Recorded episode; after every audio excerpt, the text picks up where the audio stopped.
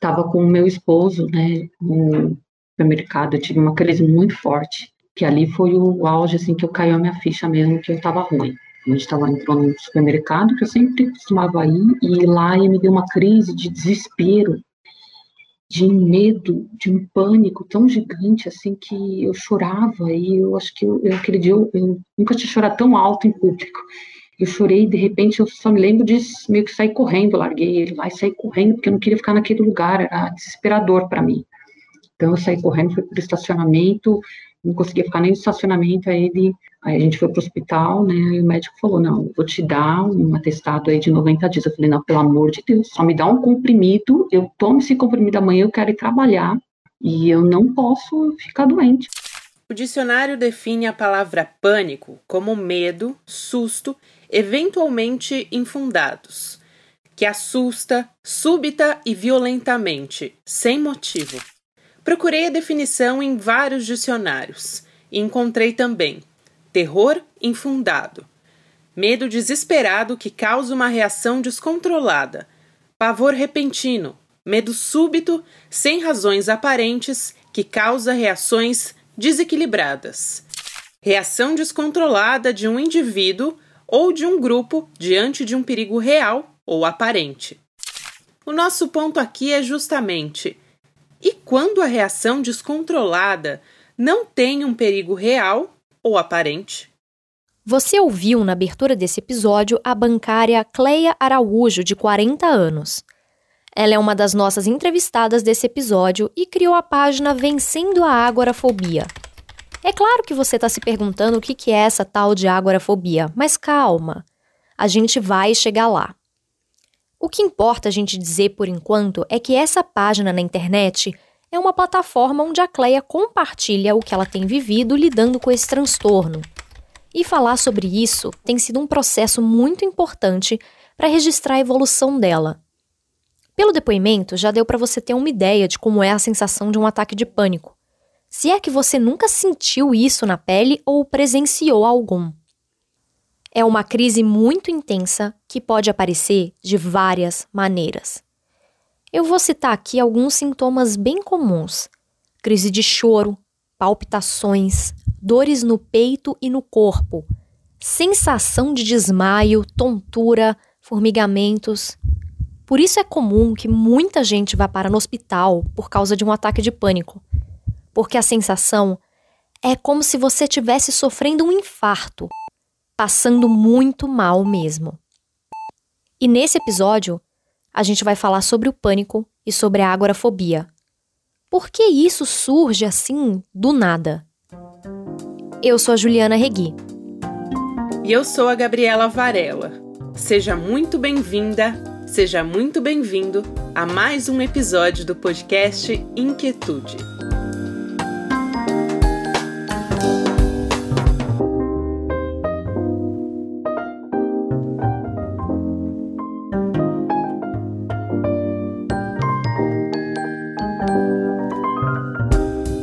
Eu nunca fui uma pessoa de cuidar da saúde física, nunca tinha tempo, entendeu? A gente sempre trabalhando, não, não tinha tempo.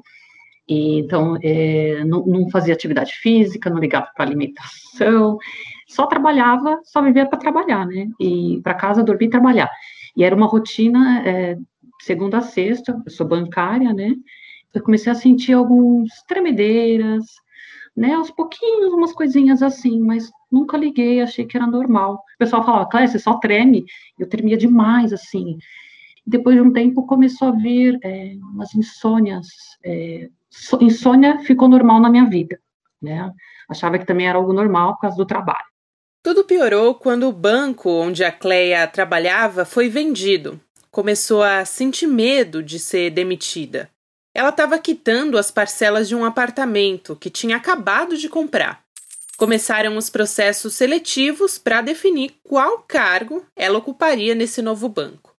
Eu, eu me sentia numa montanha russa, onde você está subindo e você vem com aquela apreensão, de repente você. Aí você sente aquele medo, aquele, sabe, quando você desce, que você sente aquela apreensão fervorosa, assim, aquele, aquele pânico, né, que você está descendo a montanha russa. Então era essa sensação de subir e descer, assim, o tempo todo. Quando eu achava que eu relaxar, aí vinha aquela apreensão de novo, que era uma outra entrevista. Então, um dia sim, um dia não, tinha entrevistas. E aí, nessa, depois de uns três meses, eu tive uma insônia crônica num grau, assim, e eu sofria muito com tonturas, eu achava que era labirintite, fiz vários exames na vida. Eu tinha hérnia de disco, que eu achava que era hérnia de disco, mas eu descobri depois que eu acredito que não era. Fiz vários tratamentos relacionados a isso, também descobri que não era. É, dores de estômago, enxaqueca, mas a gente vai levando, ah, vai empurrando com a barriga, né? Você nunca pensa que você vou parar para cuidar da minha saúde. A Cleia levava uma vida em que ela saía às seis e meia da manhã de casa e voltava às nove horas da noite. Ela sentia culpa por não ter tempo para a família, o marido e a filha. Enquanto isso, os sintomas físicos começaram a ser tão fortes que ela começou a se automedicar. Remédios para tontura e para as dores. Quando um relaxante muscular passou a não ser o suficiente, tomava dois. Com esse excesso, as medicações pararam de fazer efeito. E é claro que os problemas não sumiam só porque ela ignorava. Eles continuavam ali. A Cleia chegou a ir para o hospital algumas vezes por causa de todo esse estresse e dos sintomas físicos. Mas o ápice foi mesmo quando aconteceu aquela crise do supermercado. Aí não teve jeito. Ela precisava parar. Se você ouviu todos os nossos episódios até aqui, deve estar se lembrando do episódio número 2, que explica como a ansiedade funciona no nosso organismo. Se você ainda não ouviu, eu recomendo que pare por aqui e ouça ele primeiro, para depois retomar o restante do podcast. Eu digo isso porque aquela historinha que a gente contou, que o homem, ao entrar num covil de leões e se perceber diante do iminente perigo de ser atacado, vai ter uma série de reações do organismo que vão deixar ele em estado de alerta e vão preparar ele para a fuga. Esse mesmo mecanismo é acionado no ataque de pânico. A diferença aqui é que o ataque de pânico não demanda uma situação de perigo. E ele vai te levar à sensação de que você está morrendo. Aqui vale observar que ter um ataque de pânico não significa que você vai ter síndrome do pânico. Aliás, os médicos estimam que boa parte das pessoas passam por um ataque de pânico pelo menos uma vez na vida a gente fica muito constrangido de dar trabalho para alguém e de falar, olha, eu tô com muito medo, fica aqui comigo, né? Só observa se eu não vou desmaiar, se eu não vou passar mal. E spoiler, não, né? Mas é, essa pessoa que está ali junto, ela é sempre muito importante. É uma fobia, né, que me fez perder o orgulho de eu, eu sempre odiei dar trabalho para alguém né, incomodar alguém. E percebi que a gente é muito codependente socialmente, não sou só eu, as outras pessoas também precisam de ajuda em algum momento. O meu momento em que eu preciso de ajuda é esse. Você acabou de ouvir a jornalista Luísa Sade contando um pouco sobre a dificuldade dela em lidar com a síndrome do pânico. A Luísa é, digamos, uma veterana de guerra ela tem 35 anos e sofre com pânico desde os 15. A síndrome do pânico é quando você tem esses ataques que fazem você sentir que vai morrer e que corre perigo e precisa fugir, e várias outras coisas que passam na cabeça. Esses ataques eles começam a ficar contínuos, repetitivos e inviabilizam a vida da pessoa. Quando você passa por uma situação dessas, é muito importante ficar atento ao seu comportamento. Por exemplo, se a pessoa teve uma crise e passa a evitar a qualquer custo o lugar onde ela teve essa crise, ou até a situação em que essa crise aconteceu, porque, claro, ela não quer passar por aquilo de novo, é bom prestar atenção. Faz sentido agora por que a Cleia fugiu do supermercado? Se a pessoa teve um ataque de pânico e ela tem uma predisposição familiar, genética, é importante prestar atenção nessas coisas. Algum familiar seu, de primeiro grau, já teve algum transtorno mental? A gente já falou sobre isso lá nos primeiros episódios. Esses são alguns dos fatores que influenciam, sim, a predisposição a desenvolver um transtorno mental. Claro que não são os únicos, mas são alguns deles. Nós temos, vamos dizer assim, um chamado efeito Kindle, quer dizer, quando você sofre um ataque de pânico e esse ataque de pânico foi em determinadas situações, você acaba gravando isso na sua memória de, vamos dizer, a gente chama isso de memória de subsistência, porque é uma região no cérebro chamada amígdala, uma pequena região, onde é a região do alarme. Né?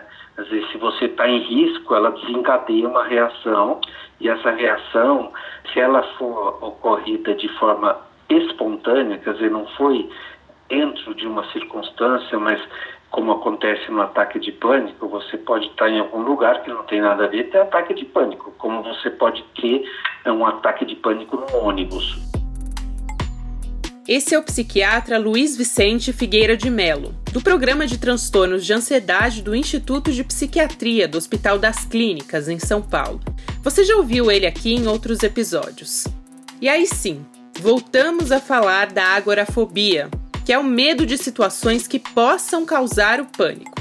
Por isso é muito comum ela vir junto com os ataques de pânico, porque normalmente ela se desenvolve depois de uma ou mais crises.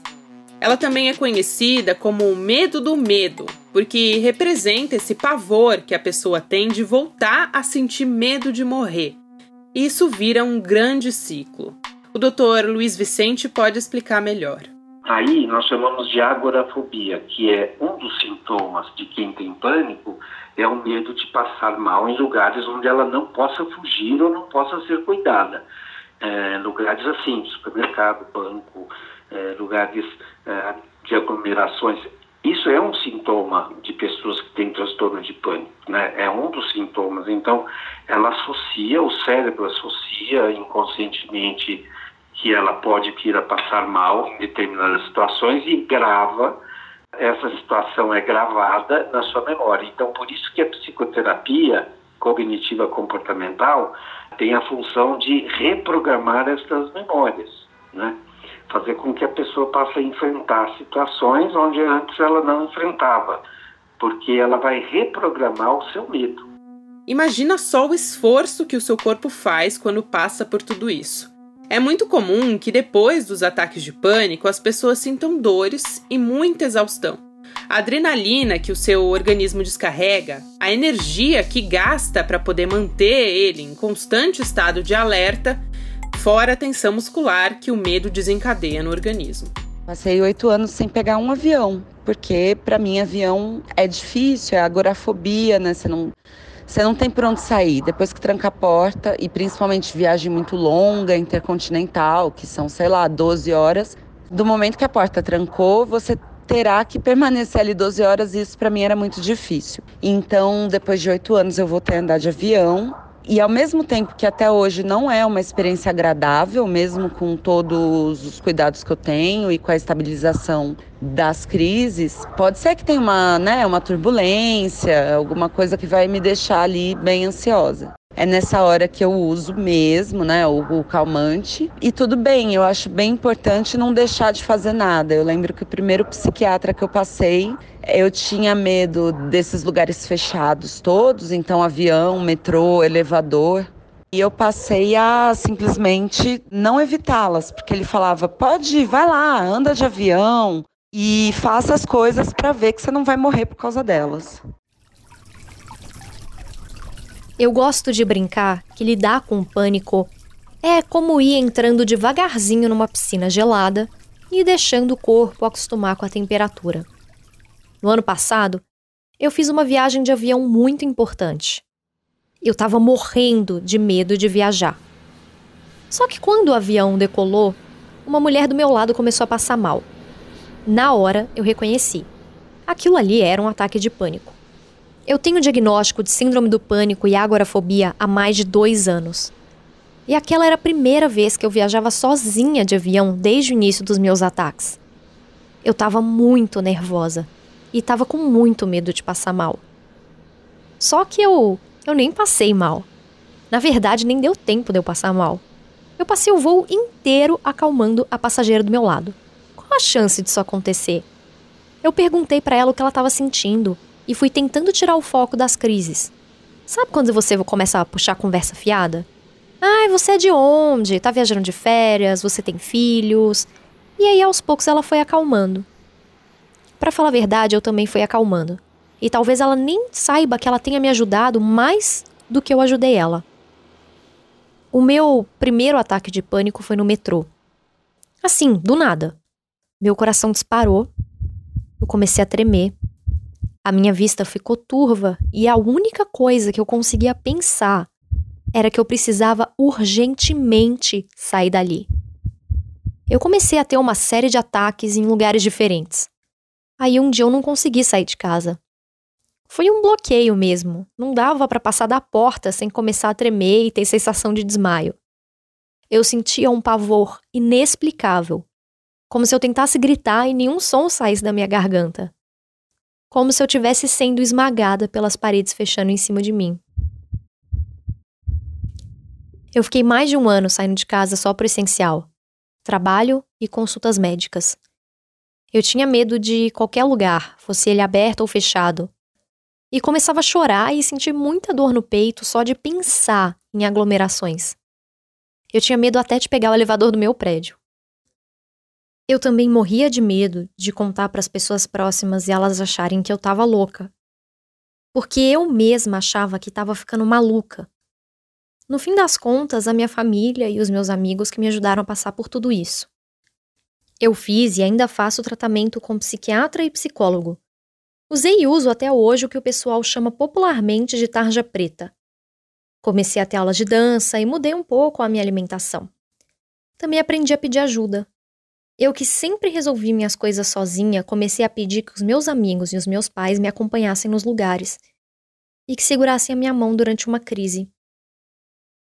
Hoje eu acho muito estranho pensar que eu fiquei um ano com dificuldade para sair de casa. Mas até hoje eu carrego alguns desses resquícios do pânico. Se eu chego num lugar muito cheio, por exemplo, eu passo os primeiros minutos avaliando o ambiente perto da porta e aos poucos eu vou avançando para o interior desse lugar eu descobri que eu preciso respeitar esse tempo de absorver o ambiente. É que nem aquela metáfora da piscina que eu usei.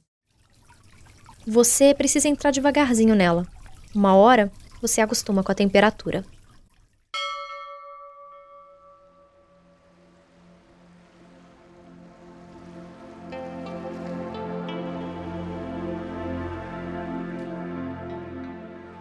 Chegou o nosso momento de relaxar do podcast. Então você que está aí do outro lado do fone, ajeita o corpo, relaxa os ombros e respira. Eu vou te propor um exercício. Se você fechar os olhos agora, você consegue visualizar o ambiente que você se encontra? O lugar onde ficam as coisas. Se tem alguma coisa perto, se tem uma planta, se você está na frente do computador. Como é o chão desse lugar onde você está? Ele tem alguma textura? Tenta focar sua atenção um pouquinho nisso.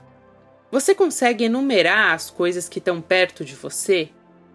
Você consegue pensar nelas, nesses objetos, o que eles são, do que eles são feitos? O lugar onde você está tem algum cheiro específico? Tem alguma temperatura? Agora tenta não pensar nesse lugar e nem em nada mais. Só ouve o som da minha voz. Deixe os pensamentos da sua cabeça virem normalmente, sem lutar contra eles. Vamos respirar fundo? Eu e você, juntos, em 3, 2, 1.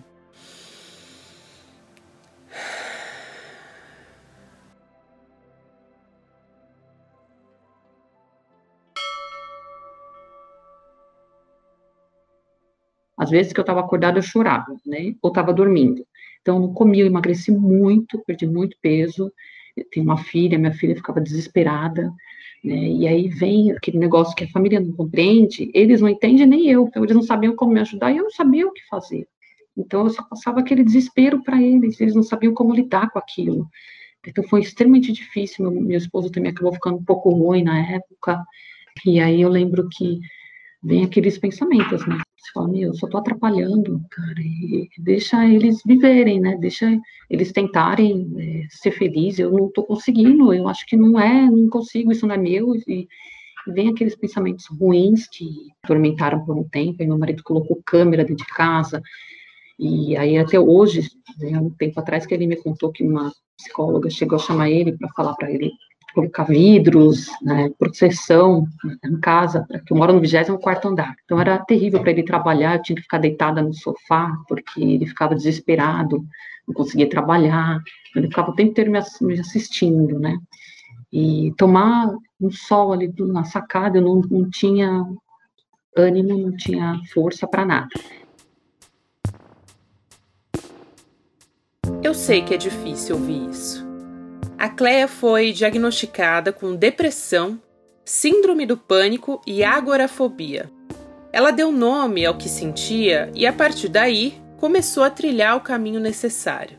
Nas palavras da Cleia, quando você é diagnosticado, Daí você sabe para onde pode caminhar. Eu achei essa uma ótima explicação. E claro, para ela também foi muito difícil receber esse diagnóstico. Para mim, essa hora me lembra a noção de uma travessia. Quando a gente está passando por um transtorno e reconhece ele, daí vem o processo de travessia para onde você quer chegar, sabe? O que todos nós queremos e que lá no começo parece tão difícil. Mas isso é porque você ainda está do outro lado, quando as coisas não parecem fazer muito sentido mesmo. No episódio anterior, o número 4, falamos sobre como ajudar uma pessoa a passar por uma crise, por um ataque de pânico, ainda que momentâneo. E acho que ele casa muito bem com essa conversa que a gente está tendo hoje. O áudio da Cleia que você ouviu agora é pesado, até pensei em não trazer relato desse tipo por uma questão de gatilho, mas ele traz uma mensagem muito importante: o da confiança nesse processo, na travessia. A Cleia confiou por meses e ainda confia. Pouco a pouco, ela vem assistindo essa mudança e percebendo o nascimento de uma nova Cleia, voltando a ser quem ela sempre foi. Aqui, de novo, eu quero reforçar que você não precisa passar por esse processo sozinho. E não é fácil para quem está por perto também. Não é incomum que essas pessoas adoeçam. Por isso, é tão importante que todos os envolvidos cuidem da própria saúde mental. Assim como a Ju, a Cleia também ficou meses sem sair de casa. Por dois meses, ela não conseguia sair da cama. Entrar num elevador ou ir num supermercado, muito menos mas a terapia aliada aos medicamentos e consultas frequentes com um psiquiatra, aos poucos, foram mostrando novos caminhos. A Cleia está afastada do trabalho desde outubro de 2018, mas caminha duas vezes por semana. Aos poucos, ela conseguiu voltar ao transporte público em horários vazios e fazer compras ou frequentar alguns lugares em que se sente mais tranquila, sem aglomeração o que hoje também está proibido por causa da pandemia, enfim.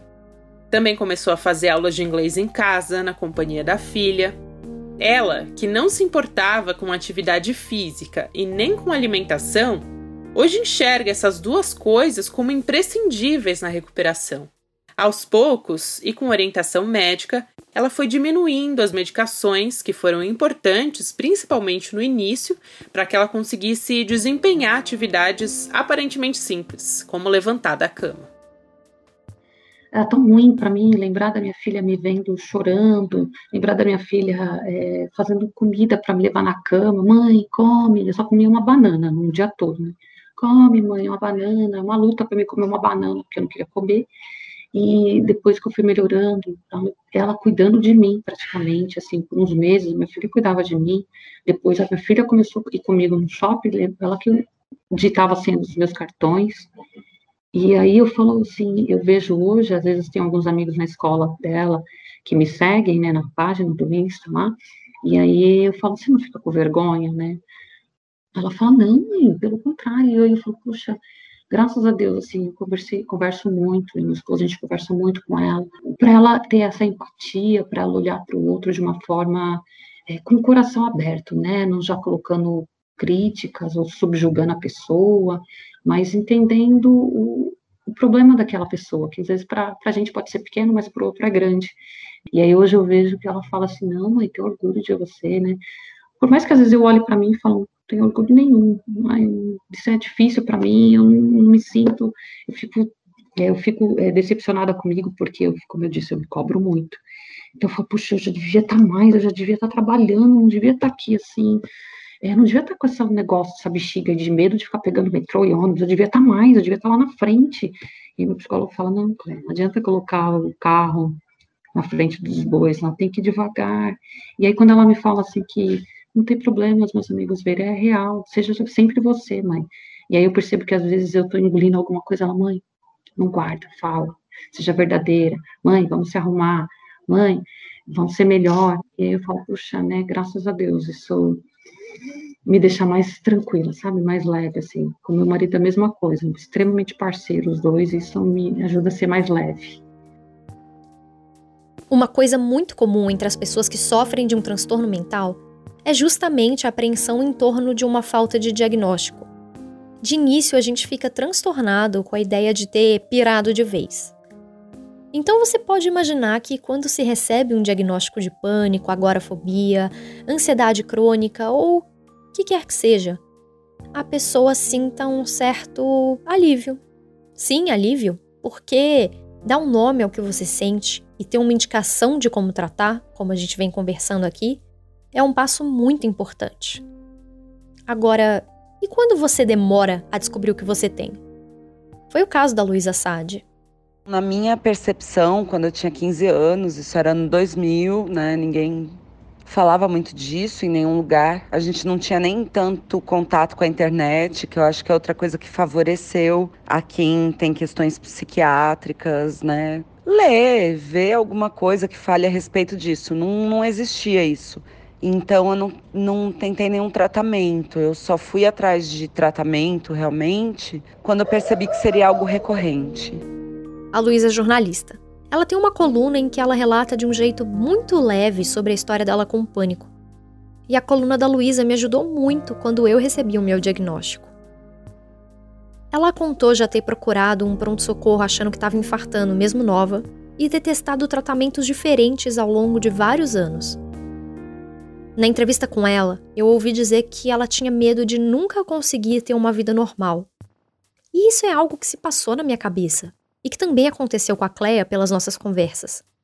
É um medo constante que você tem de viver com medo, de deixar que o pânico vai te dominar e que você nunca mais vai sair de casa ou vai dar conta de fazer tarefas consideradas banais no dia a dia, como sentar numa mesa de bar, fazer compra no mercado, ou até dar uma voltinha na rua. A Luísa ficou oito anos com trabalhos remotos e temporários porque ela tinha receio de que o pânico aparecesse, que ela tivesse crises e que não conseguisse se recuperar a tempo de trabalhar. Com o tempo, o tratamento e a ajuda, essa realidade mudou para ela. E ela, que tem 20 anos de histórico com pânico, aprendeu a viver com ele. Não, você não ouviu errado. É viver com ele e não sem ele. Eu também tô aprendendo a viver com pânico. E eu não tô dizendo que isso é fácil. Cada pessoa vai ter o seu tempo e a sua linha de tratamento. Não é um processo linear. Viver com o pânico é ter altos e baixos, saber que as crises vêm e vão e que alguns dias vão ser piores do que os outros. Mas a gente tem que entender que o pânico é um alarme do nosso organismo. Ele vai dar um alô de vez em quando e a gente vai ter que aprender a não deixar ele tomar conta. E sim passar por nós. É exatamente por isso que a gente aprende a vigiar o nosso limite um pouco mais. Sentir quando o cansaço bater e as crises se aproximarem. Na próxima vez, deixa a crise vir. Ela vai passar, como sempre passou. O importante é não deixar que um momento de crise ou um período mais difícil faça você se esquecer das conquistas que você já teve. Isso tudo vai passar. Acho importante também para quem tem pânico entender que algumas pessoas, quando são submetidas a muito estresse, têm pânico e outras têm um infarto e outras têm um derrame. Eu, sinceramente, acho que dos males o nosso é um dos menores, por isso, porque você não vai morrer disso. E ainda que ele seja indescritivelmente desagradável e que tira a gente do nosso juízo normal, ele é um alerta. Hoje eu uso como um termômetro. Então, se eu começo a ter os primeiros sintomas ali, leves, de uma crise de ansiedade, eu já imediatamente me questiono sobre o que eu precisaria ou gostaria de mudar na minha vida e começo a remar nesse sentido. Às vezes eu consigo fazer essa mudança, às vezes eu não consigo, mas só o fato de eu saber que está acontecendo aquilo com o meu corpo e com a minha mente, por causa de um fenômeno ali, uma, uma condição, uma estrutura que não dá para mudar do dia para a noite, isso já me traz uma certa tranquilidade. E esse exercício ao longo da vida ele vai ficando mais automático.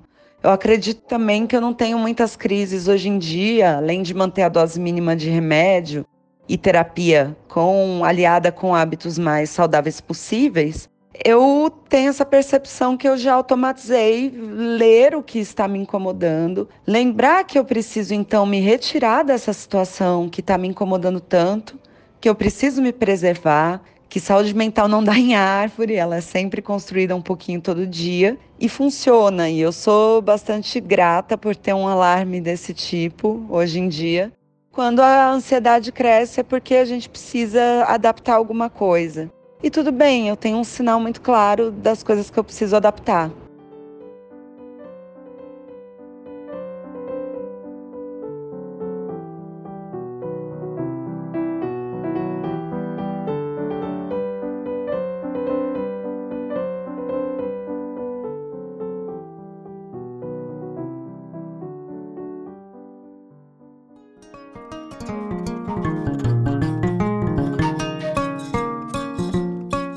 Exercício que a gente fez ali no momento do sininho é parte de uma das técnicas do mindfulness, que a gente falou no episódio passado. Aqui, o propósito é ajudar você a se situar no ambiente e se concentrar, tirar o foco da ansiedade e das crises. Um pouco como a Ju fez com a mulher que ela conheceu no avião. Pensando nessa ideia de foco, a nossa dica saudável de hoje é a prática do yoga, cada vez mais famosa e cada vez mais recomendada, né? Por que é tão bom esse exercício? Porque alia técnicas de respiração e alongamento, ajuda o corpo a ter um melhor equilíbrio físico e também mental. O yoga vai trabalhar posturas físicas que você vai adotar e que vão exigir muita atenção do seu cérebro. Depois de um tempo de prática, a concentração das pessoas tende a aumentar, assim como a flexibilidade. Uma coisa muito importante é que o yoga respeita os limites do seu corpo. Aqui não tem forçação de barra, você só avança nos exercícios à medida que o seu corpo vai dando conta de realizar cada um deles. É algo feito no seu tempo e no seu ritmo. Se você já pratica yoga, por que você não compartilha com a gente a sua experiência? E se nunca tentou, nunca é tarde para começar.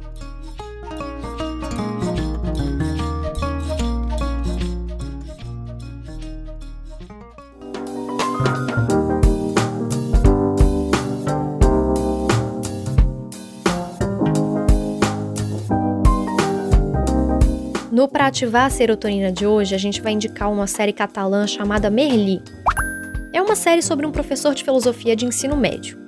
Ele tem uma metodologia fora do tradicional, mas ele consegue passar ótimos recados para os seus alunos. Lida com temas importantes na sociedade e sempre trata de aplicar isso aos conceitos de filosofia.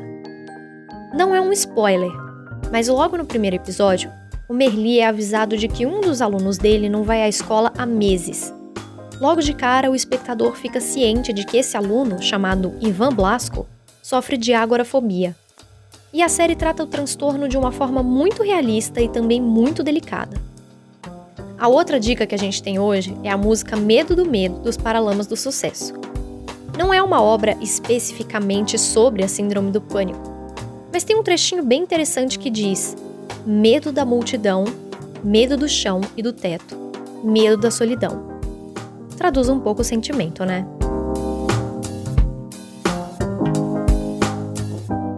Esse episódio foi apresentado e roteirizado pela Juliana Regui e por mim, Gabriela Varela. Eu também sou a responsável pela sonorização e edição desse episódio. Eu lembro a você que nós não trabalhamos na área médica e buscamos todas as informações em fontes oficiais e com especialistas da área. Se você se identificou com algum dos relatos ou sintomas, procure ajuda médica. Agradecemos a Cleia e a Luísa por terem compartilhado suas histórias com a gente. Os relatos foram muito importantes. Muito obrigada pela confiança. O CVV, o Centro de Valorização da Vida, oferece apoio emocional 24 horas por dia de forma gratuita por meio do telefone 188. Você não precisa se identificar na ligação. Quer falar com a gente? Escreva para Inquietude Podcast, tudo junto, arroba gmail.com. Nas redes sociais, estamos no Instagram com o arroba Inquietude Podcast e no Twitter com o perfil Inquietude Pod com D mudo no final. Até a próxima!